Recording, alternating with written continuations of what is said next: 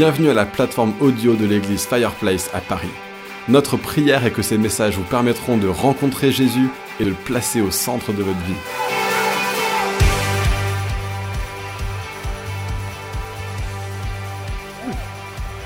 Moi aussi, j'ai pas besoin de ça. Formidable. Bah, bonjour tout le monde et euh, bah, bienvenue à Fireplace. Et surtout si vous êtes là euh, pour la première fois, deuxième fois, on veut vraiment vous dire vous êtes les bienvenus ici. On aime tellement voir la famille s'agrandir. on aime tellement voir des gens être rajoutés à la communauté qu'on constitue ensemble.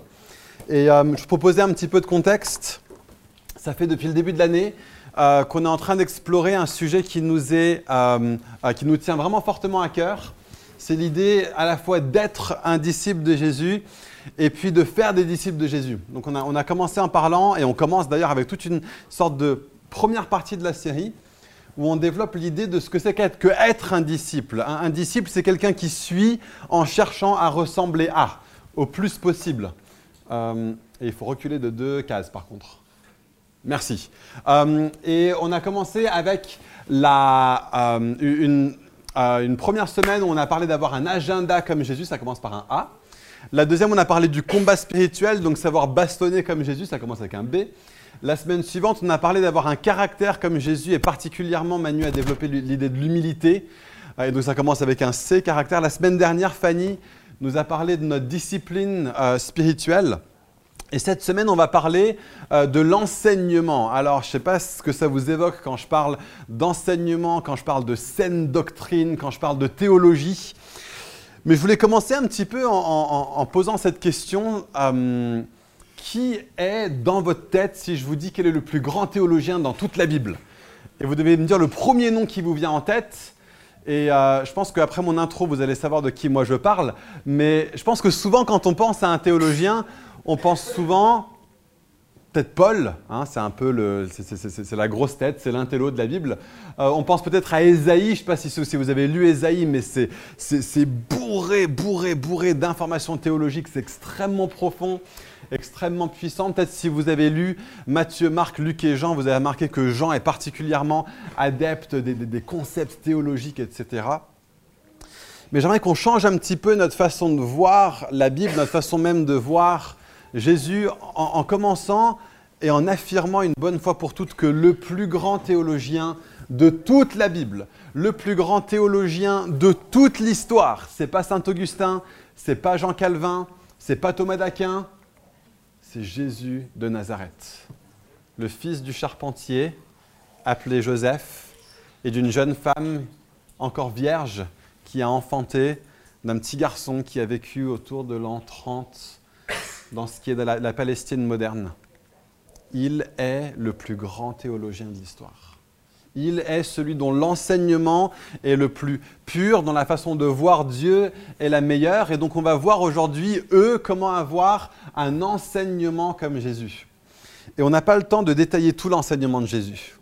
Euh, Jean nous dit à la fin de son évangile que si on devait détailler toutes les choses que Jésus a faites, le monde entier ne suffirait pas pour en contenir les volumes. Et je pense que si le monde entier, si on devait écrire tout ce que Jésus savait théologiquement, le monde entier ne suffirait pas pour euh, tous les livres qui suffiraient. Il y a un, pasteur qui m'est très cher qui s'appelle John Piper et je réécoutais une sorte de, euh, d'énoncé théologique. Il a, il a, parlé pendant dix minutes de qui est Jésus. Et il a parlé de considérer la connaissance de Jésus. Jésus sait tout. Il sait tout. Et donc la, quantité de choses que Jésus sait sur le monde et la quantité de choses que Jésus sait sur Dieu fait que tous les livres théologiques du monde, les, tous les plus grands penseurs, les théologiens de l'histoire du monde, toutes leurs connaissances mises bout à bout ne seraient pas plus grandes qu'un petit télézapping, ne seraient pas plus grands qu'un livre de comptines pour enfants, comparé à la connaissance de Jésus. Jésus est venu lui-même étant la parole de Dieu. Il est celui qui a l'enseignement le plus pur et le plus parfait et le meilleur que l'on puisse avoir sur qui est Dieu. Et il y a une phrase qui tourne de plus en plus dans, les milieux chrétiens que j'affectionne vraiment euh, avant de lire le texte, je veux juste dire ça, c'est, cette idée que Jésus est la théologie parfaite. Il y a ce passage dans, dans Hébreu qui nous dit personne n'a jamais vu Dieu. Et dans les temps anciens, Dieu a parlé à travers les prophètes, mais dans ces jours qui sont les derniers, il s'est révélé à travers son Fils. Le Fils est l'image du Dieu vivant. Trône, souveraineté, domination, tout a été créé par lui et pour lui. Il existe avant toute chose et tout subsiste en lui. Jésus est lui-même la théologie parfaite. Donc si tu te poses la question ce matin, comment est Dieu? Qui est Dieu? À quoi est-ce qu'il ressemble? Peut-être que tu es ici, tu es à l'église pour la première fois, peut-être que tu, tu commences juste à explorer des questions de foi chrétienne. Qui est ce Dieu? Qui est en fait celui qui nous a créés? Qui est le Dieu de l'univers? Qui est aux manettes de l'histoire? Si tu veux savoir qui est Dieu, regarde Jésus. Jésus est la théologie parfaite. Mais plus que ça, Jésus a la théologie parfaite. L'enseignement de Jésus est l'enseignement le plus vrai sur qui est Dieu que nous ayons dans toute l'histoire. ce qui est intéressant, c'est que depuis le début de cette série, on, est dans, Matthieu 4. Et Matthieu 4, la raison pour laquelle on l'a choisi, c'est que c'est euh, un passage qui nous parle de qui est Jésus avant qu'il fasse des disciples. Donc si on pose la question être un disciple, faire des disciples, qui devons-nous être avant de commencer à nous multiplier dans la vie d'autres personnes? Ou quelles sont les choses qu'on doit commencer à mettre en place dans notre vie avant de commencer à les communiquer à d'autres personnes? Parce qu'on ne sera jamais parfait avant de commencer à faire des disciples. Mais on peut au moins espérer être mature avant de commencer à faire des disciples. Est-ce que vous avez commencé à être des hommes et des femmes qui ont un enseignement comme celui de Jésus? Et tout ce que vous avez comme enseignement qui ressemble un petit peu à celui de Jésus, bah c'est ça que vous, vous communiquez. Ne vous dites pas, ah, j'ai, pas toute la connaissance théologique. Non, je sais, personne ne l'a, à part Jésus. Donc n'attendez pas d'avoir tout avant de commencer à partager quelque chose. Si vous avez appris un petit quelque chose sur comment gérer votre temps comme Jésus, eh bien partagez ça, même si le reste de votre emploi du temps, c'est le bazar total. Si vous avez compris un petit quelque chose sur le combat spirituel, alors partagez ça même si vous avez l'impression que tellement souvent vous vous laissez vaincre. Même si vous avez l'impression euh, que, vous n'êtes pas quelqu'un d'humble, communiquez le peu de choses que vous avez compris sur l'humilité aux personnes autour de vous. Si vous avez l'impression que votre discipline spirituelle n'est pas ce qu'elle devrait être, commencez quand même en partageant le petit quelque chose que vous avez. Et c'est pareil pour l'enseignement. Qui était Jésus avant de faire des disciples? On voit dans Matthieu 4, dès ce moment, Jésus commença à prêcher. Voilà ce que faisait Jésus. Il n'avait pas encore sa troupe de douze autour de lui, que déjà il a commencé à être quelqu'un qui prêche. Et voici son message. Changez d'attitude, car le royaume des cieux est proche. Et comme il marchait le long du, du lac de Galilée, il vit deux frères. Simon, appelé Pierre, et son frère André, qui jetaient un filet dans le lac. C'étaient en effet des pêcheurs.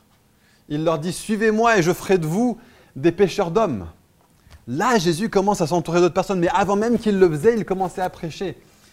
Aussitôt, ils laissèrent les filets, ils le suivirent. Il alla plus loin, il vit deux autres frères, Jacques, fils de Zébédée, et son frère Jean, qui étaient dans une barque avec leur père, Zébédée, et réparaient les filets. Il les appela, et aussitôt ils laissèrent la barque et leur père, et le suivirent. Jésus parcourait toute la Galilée. Regardez ce que faisait Jésus encore. Regardez ce que faisait Jésus. Il enseignait dans les synagogues. Et il continuait à proclamer quoi? La bonne nouvelle du royaume. Et il guérissait toute maladie et toute infirmité parmi le peuple. Et on pourrait parler de tellement de choses, mais on va parler dans les semaines qui viennent de marcher par la foi. On va parler de la guérison, mais aujourd'hui on va se focaliser sur l'enseignement. Et donc comme on l'a dit, Jésus a une théologie parfaite. Il est la théologie parfaite. Mais qu'est-ce que Jésus à proclamer Qu'est-ce que Jésus est venu? Quel était l'enseignement de Jésus résumé en quelques mots simplement? Le royaume de Dieu, tout simplement. Jésus vient et voici le sujet de son enseignement. Il y a un royaume qui appartient à Dieu et ce royaume est en train de se manifester sur la terre. Venez et appartenez à ce royaume. Et donc, Dans un sens, on pourrait juste dire, bah, Jésus, est-ce que, Jésus allait de ville en ville à juste proclamer, hein, le royaume de Dieu est proche, le royaume de Dieu est proche, repens-toi, le royaume de Dieu est proche. Ça c'est ce qu'on fait quand on dit qu'on prêche. Mais il faisait plus que prêcher, il enseignait. Donc il prenait cette proclamation, le royaume de Dieu est proche, et puis il la détaillait, et puis il l'expliquait. Et donc si on se pose la question, bah, comment est-ce que Jésus le détaillait? Comment est-ce que Jésus l'expliquait? Peut-être que si on prend juste les mots qui sont là, peut-être qu'on pourrait commencer à se dire quel est l'enseignement de Jésus? Qu'est-ce que Jésus a enseigné? Bah, Jésus a enseigné le royaume de Dieu. Donc première question, qui est Dieu? Selon Jésus, qui est Dieu?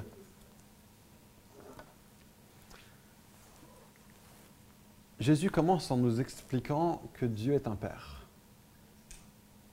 Et on l'a chanté ce matin. On n'a même pas communiqué avec Niki pour décider la liste des chants, mais je pense que Dieu veut nous parler ce matin et je vais prendre du temps là-dessus, je pense. Que Dieu est un Père. Voilà ce que nous dit Jésus, celui qui a la théologie parfaite. Il vient et nous dit Dieu est Père. Et puis Dieu est Fils. S'il est Père, c'est qu'il a un Fils. Et si Jésus est un Fils, c'est une révélation que Dieu un Père dans sa nature même. C'est qui il est d'éternité passée. La théologie de Jésus, c'est que Dieu est aussi Saint-Esprit.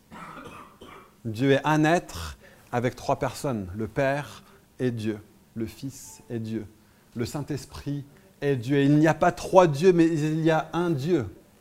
Et le Père est éternel, le Fils est éternel, l'Esprit est éternel, mais il n'y a pas trois éternels, mais un éternel. Un être en trois personnes. On ne réussira pas à le comprendre avec notre tête, mais la meilleure façon pour moi d'essayer de vous expliquer à quoi ça ressemble un petit peu, c'est comme si il y avait une seule âme ou un seul esprit qui avait trois corps. Mais c'est un seul esprit, mais avec trois corps. C'est pas exactement ça, on pourrait tomber dans ce qu'on appelle le modalisme en poussant la barque trop loin là-dessus, mais ça vous aide à voir que ce n'est pas une contradiction, mais c'est un paradoxe. D'accord? Dieu n'est pas un être et trois êtres il est un être et trois personnes. Il n'est pas une personne et trois personnes. Il est un être, un seul Dieu, éternel, souverain, tout-puissant, omniscient, mais il est trois personnes, le Père, le Fils et le Saint-Esprit. Il y a, les théologiens disent, il y a trois jeux en Dieu. C'est pour ça qu'à plusieurs reprises, Dieu dit nous, faisons l'homme à notre image. C'est pour ça que quand Dieu apparaît à Abraham au chêne de Mamré, il vient comme trois personnes qui sont là, qui se manifestent. Jésus enseigne sur le royaume de Dieu, mais il n'y a pas seulement la partie Dieu, il y a aussi la partie royaume. À quoi ressemble ce royaume? Et je vais prendre un petit peu de temps aussi pour vous expliquer que ce royaume, la manifestation de ce royaume sur la terre, c'est l'Église. Et donc on va regarder ce matin, on n'a pas le temps de voir toute la théologie de Jésus. On ne va pas regarder qu'est-ce que dit Jésus sur la condition humaine. On ne va pas regarder qu'est-ce que dit Jésus sur le péché de l'homme. On ne va pas regarder qu'est-ce que dit Jésus sur comment être sauvé. On ne va pas regarder ce que dit Jésus sur la fin des temps. On ne va même pas regarder ce que dit Jésus sur la Bible. Il y a tellement d'autres choses qu'on pourrait regarder sur ce que Jésus a enseigné, lui qui a la théologie parfaite. Mais on va au moins se concentrer ce matin sur le Père, le Fils, le Saint-Esprit et son Église. Ça vous va comme programme? Trop bien. Jésus enseigne sur le Père. Qu'est-ce que Jésus nous dit sur le Père? Faut juste commencer, je l'ai déjà dit un petit peu ce matin, mais s'arrêter sur le fait que Jésus dise que Dieu est un Père. Seulement à quelques reprises dans l'Ancien Testament, est-ce qu'on a cette révélation de Dieu comme Père Il se révèle dans l'Ancien Testament premièrement comme Seigneur. Et si on comprend le royaume de Dieu, on comprend que Dieu est un roi.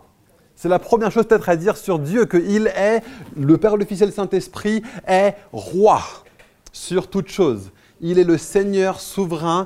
Il n'y a pas un centimètre carré dans tout l'espace de l'univers créé sur lequel Christ ne dise pas c'est à moi.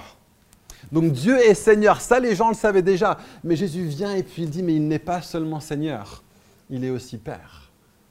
Et tellement souvent, il y aura des milieux qui vont mettre trop l'accent sur le fait que Jésus est Seigneur.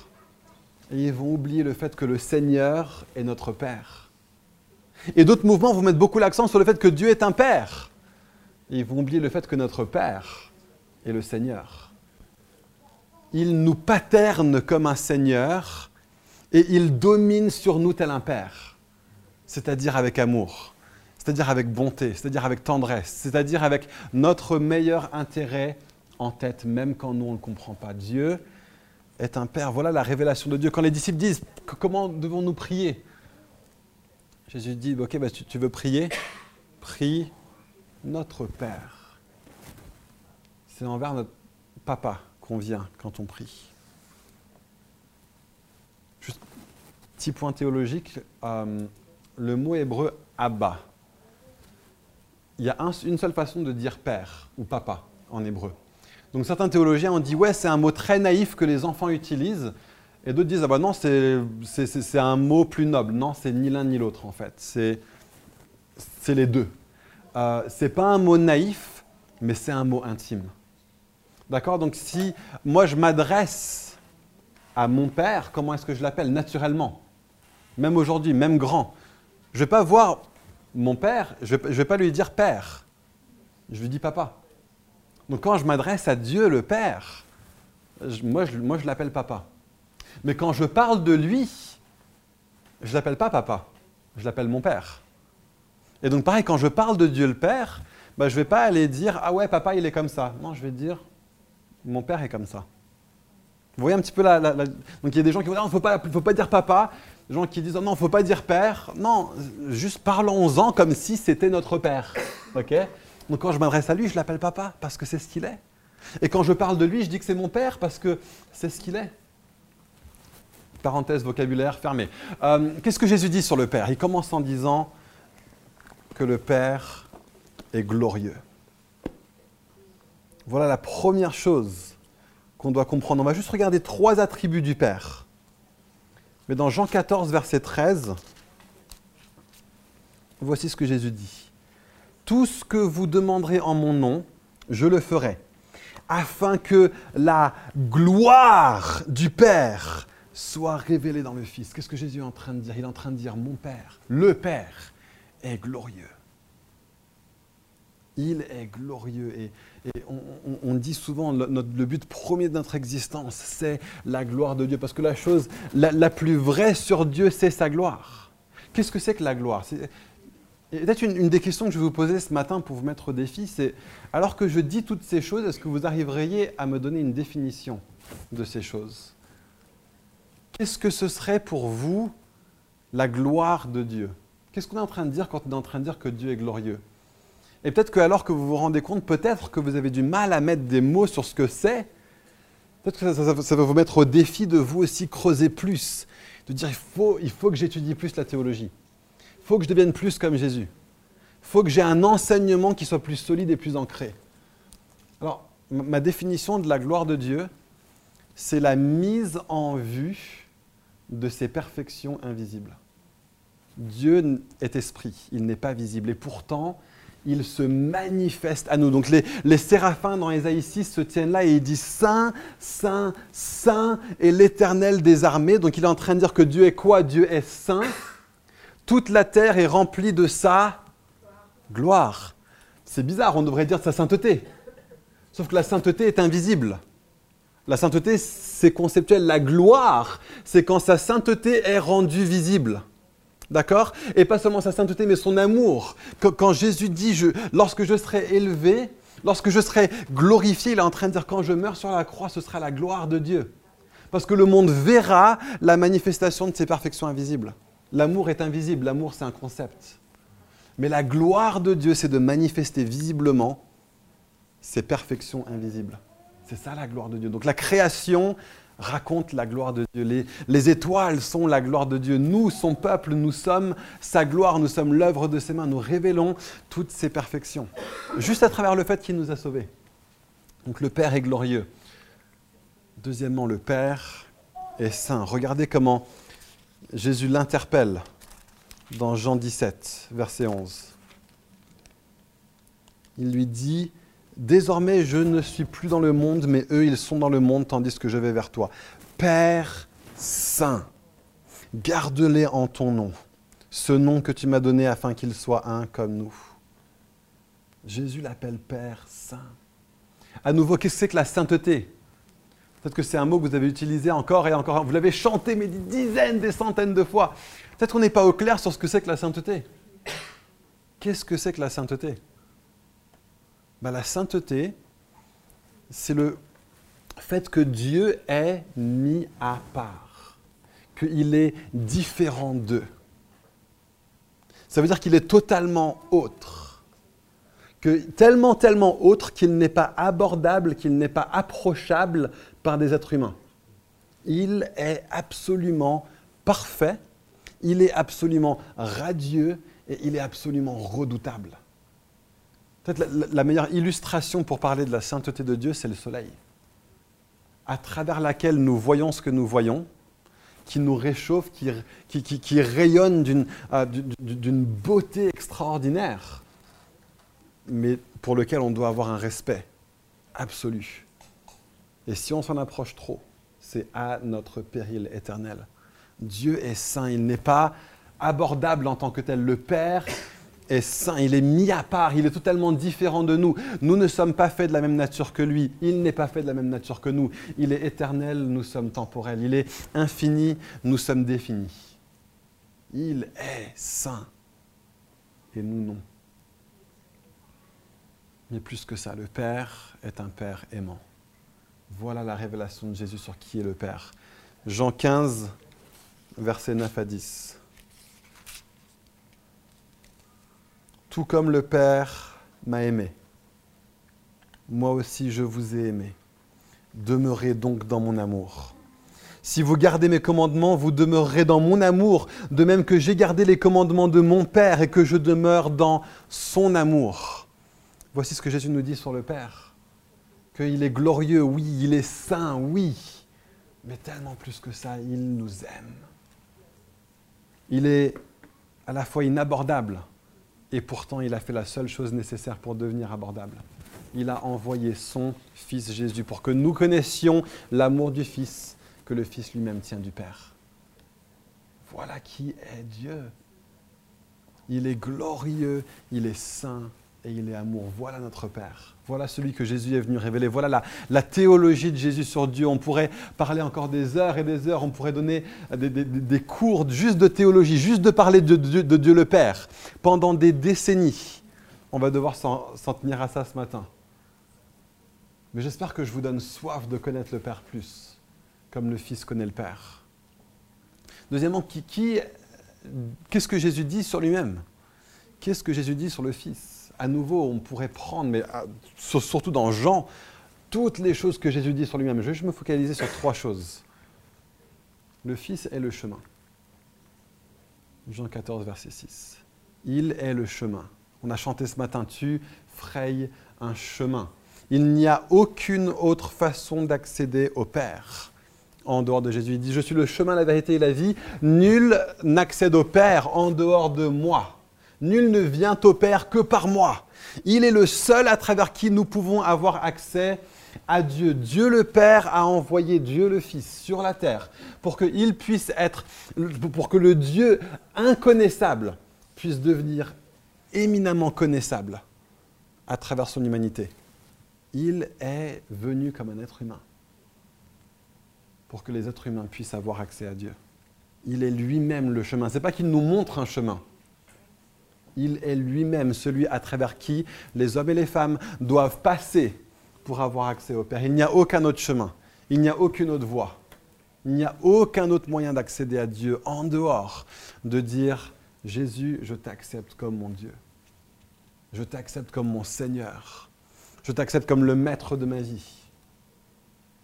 Et alors qu'il devient notre Seigneur, gracieusement le Seigneur nous dit, je te considère aussi comme mon Fils et il devient aussi notre sauveur. Jésus est le chemin. Jésus est la vérité. Et on vit dans un monde tellement rempli de confusion, où on a le droit de penser un petit peu ce qu'on veut, tout et n'importe quoi, tout passe. Non, tout ne passe pas. C'est pas seulement que Jésus a la vérité, c'est qu'il est lui-même la vérité. Il est celui à travers qui nous voyons et nous connaissons tout le reste. Si nous voulons bien connaître et comprendre le monde tel que Dieu l'a créé, nous devons commencer en connaissant, Jésus. Il y a un passage dans les psaumes qui dit C'est à travers ta lumière que nous voyons la lumière. Autrement dit, on ne pourrait même pas savoir que le soleil est soleil si on ne savait pas déjà que Jésus est le créateur de toutes choses. Il nous aide à comprendre que la masse et la matière ne sont pas que de la masse et de la matière. La masse et la matière sont des créatures de Dieu, créées, voulues, designées par Dieu.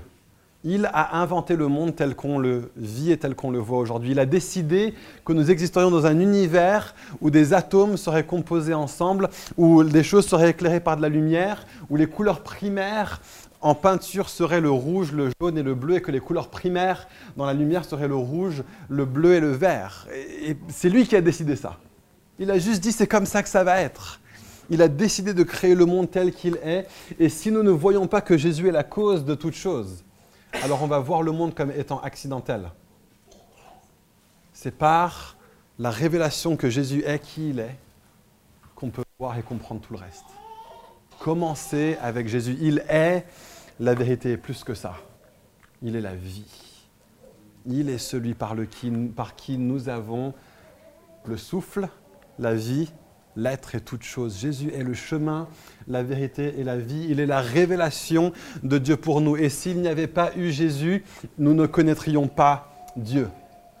Et vous allez me dire, bah oui, mais il y avait une partie de Bible avant que Jésus vienne. Oui, mais si Jésus n'était pas venu au moment de sa venue, Dieu n'aurait jamais pu révéler l'Ancien Testament. Dieu a pu en avance se montrer patient envers les hommes parce qu'il savait qu'il y avait un sacrifice qui viendrait. Il savait qu'il y a un Jésus qui mourrait. Dieu, le Père ne se serait pas révélé aux hommes si Dieu le Fils n'était pas venu au moment où il était venu. Nous ne connaîtrions rien de Dieu s'il n'y avait pas eu Dieu le Fils. C'est pas extraordinaire ça? Voilà l'enseignement de Jésus. Lorsqu'il proclame le royaume de Dieu, il est en train de dire le Père est Dieu le Fils est Dieu. Il est en train de dire je suis le chemin, venez à moi. C'était blasphématoire de dire ça fallait venir à Dieu. Et Jésus dit, non, non, non, je, suis Dieu, viens à moi. Les gens disent, mais attends, tu ne peux pas être Dieu, parce qu'on connaît, on, connaît le jour de ta naissance. Jésus dit, je te dis la vérité, avant même qu'Abraham est venu à l'existence, moi je suis. Ah, mais cet usage du présent, quoi. Jamais un présent de l'indicatif n'a été aussi puissant que ça. Avant qu'Abraham existait, moi je suis. Bim. Il est la vérité absolue. Mais plus que ça, Jésus nous parle de la troisième personne de la Trinité. Il nous parle du Saint-Esprit. Qu'est-ce qu'il dit sur le Saint-Esprit? Il nous dit d'abord que le Saint-Esprit, Jean 15, verset 26, quand sera venu le défenseur, c'est-à-dire le Saint-Esprit, que je vous enverrai de la part du Père, l'Esprit de la vérité qui vient du Père, il rendra témoignage de moi. Voilà ce que fait le Saint-Esprit il vient et le premier job du Saint-Esprit, c'est de venir voir quelqu'un qui ne connaît pas encore Dieu, parfois comme un éclair, parfois tout doucement, hein Léa Parfois comme un éclair. Et il le fait bam, mais parfois il le fait doucement, doucement. Mais, mais ce que fait le Saint-Esprit en premier dans la vie de chaque être humain qui a une relation avec Dieu, c'est qu'il est venu et il a frappé à la porte de ton cœur. Il le fait différemment dépendant des personnes. Et peut-être que ce matin, il est en train de le faire dans ton cœur à toi. Et il vient et il te dit, contemple la vérité et la gloire du Fils. Contemple combien Jésus est beau. Contemple combien Jésus est admirable. Et il vient et, à travers Jésus, il te dit, regarde, s'il y a un Fils, c'est qu'il y a un Père. Qui dit Fils dit Père, Dieu est un Père. Et, ce qui se passe, c'est qu'il y a un passage dans, Romains 6 où, où, Paul nous dit que le Saint-Esprit en nous crie Abba, Papa. Et peut-être que tu as, une figure dans ta vie de père qui, te rappelle des souvenirs négatifs. Et tu ne laisses pas le Saint-Esprit venir et témoigner dans ton cœur que Dieu est ton Père parce que tu as peur d'avoir mal. Dieu n'est pas un Père comme ça. Le Saint-Esprit veut, veut, venir te révéler ce matin que le Père est parfait et qu'il t'aime d'un amour qui est parfait. Et il ne va jamais t'abandonner. Il ne va jamais partir. Il ne va jamais te délaisser. Il ne va jamais être trop occupé. Il ne va jamais dire je, l'ai déjà entendu cette blague. Il ne va jamais te dénigrer, ni en public, ni en privé. Voilà ce que le Saint-Esprit veut venir révéler dans ton cœur ce matin. Il veut venir et il veut te dire considère que le Père est ton Père et laisse-toi aimer à nouveau comme un fils est aimé par son Père, comme une fille est aimé par son Père. Le Saint-Esprit vient, il révèle le Père, il révèle le Fils. Le Saint-Esprit est la promesse du Père. Le Saint-Esprit est un cadeau de la part du Père. Luc 24, verset 49. Jésus parle aux disciples et dit Attendez ce que le Père a promis. Toute la vie chrétienne, tout le message même de la croix et de la résurrection est en vue de quelque chose. En vue de quoi? En vue de créer le contexte enfin possible pour que Dieu vive en toi. Jusque-là, Dieu était extérieur. Jusque-là, Dieu était autre part. Jusque-là, Dieu était dans un temple qui ne pouvait être accédé que par un homme une fois par an. Jusque-là, Dieu se révélait par une colonne de nuée, par une colonne de feu. Jusque-là, Dieu se révélait comme un, homme formidable appelé Jésus, parfait, Dieu lui-même. Mais quand on allait se coucher le soir, Jésus allait dans sa chambre, les disciples allaient dans la leur, sans doute, à moins qu'ils dormaient dehors, je ne sais pas, mais Jésus était là avec eux, mais maintenant Dieu vient en eux. La promesse de Dieu, c'est je vais tout faire pour que tu deviennes à nouveau une terre sainte, pour que ton cœur devienne un contexte suffisamment saint, pour que Dieu lui-même puisse habiter en nous. Voilà la théologie de Jésus. Il dit que le Saint-Esprit est la promesse du Père, et il dit que le Saint-Esprit est Dieu en nous. Jean 14, verset 16. Quant à moi, je prierai le Père et il vous donnera un autre défenseur afin qu'il reste éternellement avec vous. Et plus tard, il continue à prier, il dit, je, prie Père que mes disciples soient en moi comme je suis en eux, que, que mes disciples soient en moi comme je suis en toi que l'union, l'unité entre le Père et le Fils soit analogue de l'union et de l'unité entre l'Église et le Saint-Esprit. C'est ça la volonté de Dieu.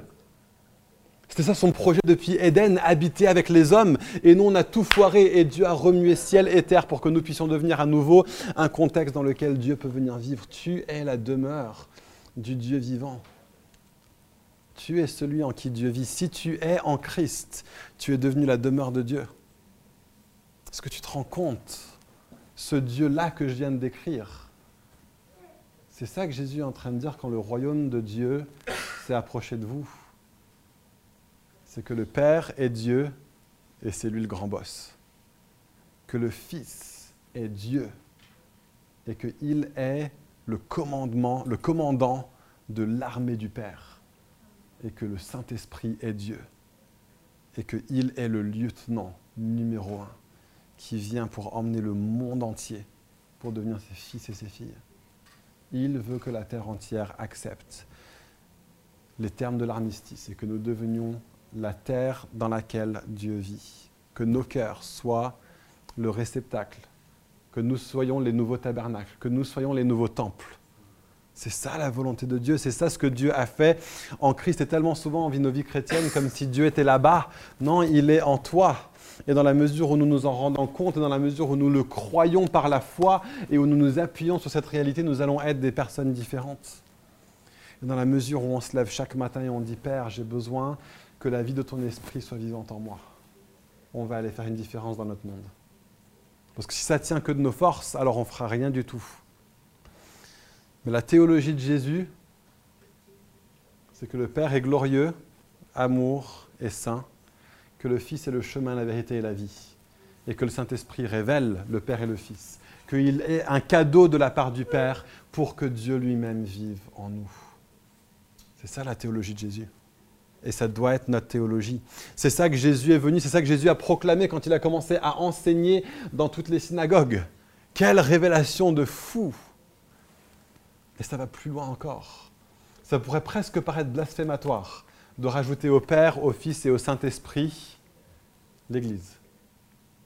Et pourtant, et pourtant, Jésus dit que c'est à travers nous qu'il veut que le royaume de Dieu se manifeste.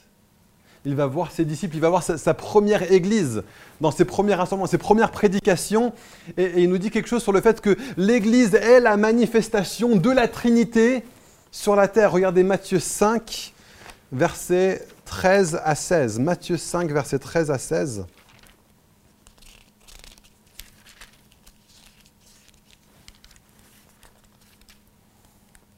Voici ce que Jésus dit à son Église.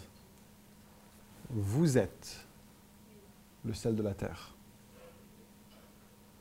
Mais si le, père, si le sel perd sa saveur, avec quoi la lui rendra-t-on? Il ne sert plus qu'à être jeté dehors et piétiné par les hommes.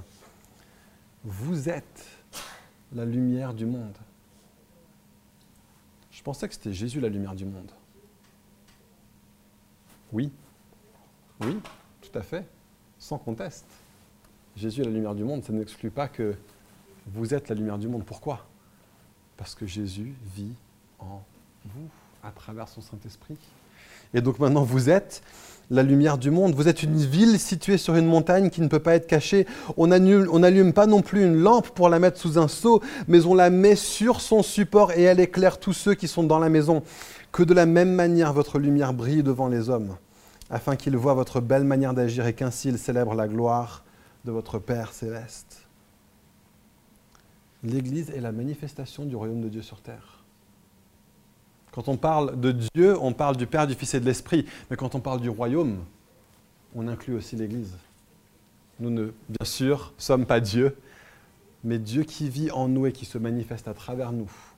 Nous devenons le royaume. Pourquoi? Parce que dans un royaume, il n'y a pas qu'un roi, il y a aussi des citoyens. Et dans un royaume aussi parfait que le royaume de Dieu, les citoyens sont appelés à devenir l'image du roi. Lorsqu'on a un roi qui est tellement parfait, on devrait tous aspirer à dire Roi, je veux devenir plus comme toi. Il y a tellement de pays dans lesquels on fait le culte de la personnalité de l'empereur ou du roi ou je ne sais pas quoi du pays. Il n'y a qu'un seul royaume dans lequel ce culte de la personnalité est légitime. Il n'y en a qu'un seul dont la personne est suffisamment digne pour que tout le monde tombe face à terre et à genoux et dise Tu es vraiment vraiment, vraiment le seul parfait, le seul digne, le seul excellent. Et nous sommes appelés à être sa manifestation sur la terre. Nous sommes appelés à être la communauté de la Trinité sur la terre. Nous sommes appelés à étendre l'amour qui se trouve entre le Père, le Fils et l'Esprit au reste du monde. Vous allez me dire, c'est fou ce que tu es en train de me dire, je sais que c'est fou ce que je suis en train de te dire, mais c'est Bible ce que je suis en train de vous dire. Jean 17, versets 22 à 23. Écoutez, écoutez je vais peut-être fermer les yeux. Je crois que c'est, c'est peut-être un des passages les plus extraordinaires de toute la Bible. Jean 17, verset 22. Il est en train de parler des disciples. Je leur ai donné la gloire que tu m'as donnée afin qu'ils soient un comme nous sommes un moi en eux et toi en moi, afin qu'ils soient parfaitement un et que ainsi le monde reconnaisse que tu m'as envoyé et que tu les as aimés eux comme tu m'as aimé moi. Voilà la vision de Jésus pour l'Église. Que nous soyons un comme le Père et comme le Fils sont un. Que notre amour les uns pour les autres soit tellement fort tellement puissant, tellement euh, furieux, que nous puissions dire les uns envers les autres, je veux aussi t'aimer comme le Père aime le Fils, cet ouragan de tendresse, cette joie jusqu'à l'ivresse, volcan de compassion, tempête d'affection. On devrait viser de ressentir ça les uns pour les autres. Et je sais que j'en suis pas là. Mais je suis challengé par ce passage pour dire Seigneur, conduis-moi plus dans ta volonté. Conduis-moi plus à ce que je puisse aimer Agnès et Aurel et Johanna et Ange et Elias et Loïc et, Louise et, vous tous comme le Père aime le Fils et que nous puissions faire ça les uns avec les autres. Que nous soyons un comme le Père et le Fils sont un. Voilà la volonté de Dieu pour l'Église nous sommes la communauté de la Trinité sur la terre. Et quand le monde nous voit, nous, et notre amour les uns pour les autres, les gens devraient pouvoir dire, OK, je comprends un petit peu la Trinité. Je ne la comprends pas dans ma tête, mais je la comprends dans ma vie. Je comprends que trois personnes peuvent tellement, tellement, tellement s'aimer que ça forme un seul corps. Mais plus que ça, Dieu est, Dieu est plus que ça. Il est bien sûr un seul. Nous allons être tous des êtres différents, des personnes différentes, mais on est appelés à avoir un amour qui est comme celui du Père envers le Fils et du Fils envers le Père. Voilà à quoi ressemble l'Église dans l'enseignement de Jésus. Et troisièmement, l'Église est l'agent de la Trinité sur la terre. Matthieu 16, verset 18, Jésus dit, je bâtirai mon Église, et les portes de la mort et du séjour des morts ne prévaudront pas contre elle. Jésus dit, je bâtirai mon Église. Et tout de suite, quand il parle de son Église, il parle combat. Il parle avancé. Quand il parle de son Église, la première chose qui lui vient en tête, c'est les murs et les, portes du séjour des morts qui se tiennent contre elle. Pourquoi? Parce que l'Église existe pour l'action. Parce que l'Église existe pour la mission. Parce que l'Église existe pour prendre toute la réalité de Dieu et pour venir la manifester sur la terre à travers nous qui sommes les agents de Dieu sur la terre. L'Église est supposée être le corps à travers lequel le royaume de Dieu est installé sur la terre. La Trinité a dit, le Père est le big boss et le Fils est le chef de l'armée, et le Saint-Esprit est le lieutenant. Mais qui, sont, qui est l'infanterie? C'est nous. Qui fait partie de l'armée du royaume de Dieu Nous. Nous sommes les agents de Dieu sur la terre.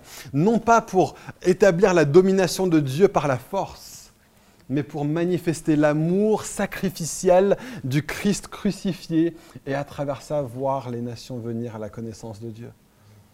Non pas en faisant les gros, non pas en bombant du torse, non pas en faisant comme si on était les plus intelligents. On n'est pas les plus intelligents. C'est justement pour ça que Dieu nous a choisis en fait. Il a choisi les humbles de ce monde. Il les, douze disciples qu'il a choisis, mais quel choix minable. Il y avait un centurion romain qui était venu à lui. Il, a dit non, je ne vais pas le prendre lui. Il y avait Nicodème, un grand pharisien qui est venu à lui. Il a dit non, je ne vais pas le prendre lui. Il y a deux, trois marins pêcheurs, fils de Zébédée, je veux dire, leur père s'appelait Zébédée, quoi. Pas pour tailler, mais c'est quand même. C'était des, hommes de Galilée, ils n'avaient pas d'éducation. Appeler les gens hommes de Galilée, c'était comme dire bande de pecno à l'époque. Enfin, c'était pas du tout un compliment quand on disait hommes de Galilée. Pourtant, Jésus les a choisis, eux, pour dire c'est à travers les choses humbles de ce monde que mon royaume va avancer. Et son royaume va avancer. Et les portes de la mort et du séjour des morts ne prévaudront pas contre l'Église de Jésus. Pas parce qu'on est compétent, pas parce qu'on a des bonnes idées, mais juste parce qu'on veut être un peuple qui dit on n'a rien de nous-mêmes et on veut suivre Jésus. Et on veut devenir comme Jésus. Et on veut devenir son peuple. Est-ce que vous allez être d'accord avec l'enseignement de Jésus concernant le royaume de Dieu? Ça demande qu'on s'aligne avec la vérité de Jésus ce matin. J'ai balancé tellement de vérités théologiques la question qu'on doit se poser, c'est est-ce que nous allons être d'accord avec Jésus ou d'accord avec nos préconceptions D'accord avec ce que notre culture, peut-être française, ou je ne sais pas de quel pays vous venez, mais dans tous nos pays, nos pays ont infecté l'Église avec une vision autre que celle de la Bible. Et moi aussi, je suis sûr qu'il y a plein de trucs que j'ai dit ce matin qui sont des, présupposés franco-anglais. Je m'en excuse, je n'ai pas fait exprès, j'ai essayé d'être aussi fidèle à ce que je vois dans la Bible que possible. Mais est-ce qu'on peut être d'accord de dire on, veut être d'accord avec Jésus On veut suivre celui qui est, celui qu'il dit qu'il est Et peut-être, en fait, vraiment le défi, je crois que c'est mon dernier slide. Ouais. Mon, défi, en fait, pour vous, c'est de vous dire, mais donnez-vous à étudier la théologie. Ne vous dites pas c'est un truc pour les autres. Ce que je trouve génial, c'est qu'il y a des gens cette année qui, sans aucune prétention, sans aucune volonté de se voir ou de se dire quoi que ce soit, ont juste ressenti comme s'il fallait qu'ils s'inscrivent à l'académie. C'est un parcours de formation de leader qu'on a fait. il y a Caroline qui est venue me voir un dimanche qui m'a dit Écoute, Nathan, je ne m'y attendais pas. Et Dieu n'arrête pas de me dire académie. Est-ce qu'il faut que je m'inscrive? Je dis Oui. et ce qui est fou, c'est que Yvan a fait l'académie il y a deux ans. Il se retrouve ce matin à présider à la célébration parce qu'il s'est donné au fait de dire je veux grandir en Dieu et, je vais me donner à ça. Je connais des gens qui ont dit je vais juste prendre le bouquin Théologie systématique de Wayne Grudem. Je vous le recommande à fond ce bouquin. Il coûte 50 balles, mais qu'est-ce qu'il est bien? C'est vraiment un détail de théologie qui est extrêmement bon. Je l'ai lu à l'âge de 17 ans. On m'a forcé à le lire à 17 ans. Et je suis arrivé en fac de théologie et j'avais l'impression de, surfer sur les cours comme si ce n'était pas vraiment des cours très très prononcés, parce que j'avais déjà lu la théologie systématique de Grudem de page 1 à page 1400. Euh, et, genre, ça m'a tellement, tellement aidé et boosté. Je sais que Léa s'est inscrite pendant un jour par semaine à faire vos sur cette année.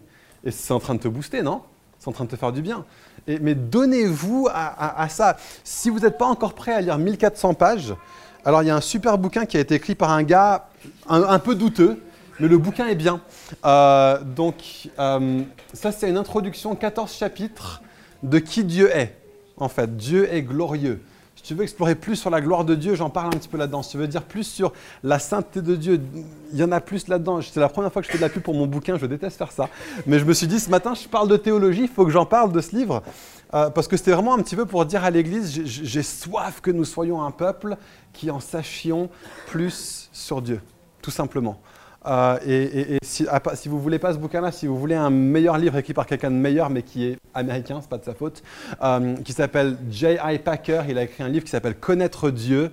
Ce bouquin est extraordinaire. Je connais des gens qui m'ont dit, c'est en lisant ce livre-là que j'ai été boosté pour devenir quelqu'un qui sert Dieu avec toute ma vie. Donc Connaître Dieu de Packer, c'est un livre génial. Il y en a un autre qui s'appelle Prendre plaisir en Dieu de John Piper. Ce livre-là m'a bouleversé, m'a révolutionné quand j'avais 17 ans, 18 ans. Je venais de finir de lire la théologie systématique. Je me suis mis à lire Prendre plaisir en Dieu. C'était genre, bam Ça m'a donné une compréhension de qui Dieu est.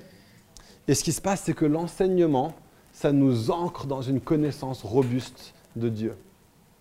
Et c'est essentiel pour tenir contre les vagues et contre le vent. Pour pouvoir faire ce qu'on a chanté ce matin. Même si je ne le vois pas, tu es là. Même si je ressens rien, tu es là parce qu'il est celui qu'il dit qu'il est. Il tient ses promesses. Il fait des miracles. Il est fidèle. Et parfois dans ton cœur, tu ne le ressens pas. Dans ces moments-là, qu'est-ce que tu as besoin d'être ancré avec une théologie qui est solide? Et Jésus est venu en enseignant, ça devrait être suffisant.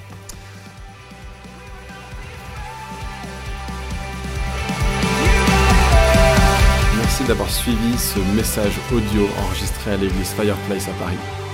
Pour en savoir plus sur nous et nos activités, Retrouvez-nous les dimanches matins, 10h30, au 78 rue de Sèvres à Paris, ou bien sur notre site internet églisefireplace.com.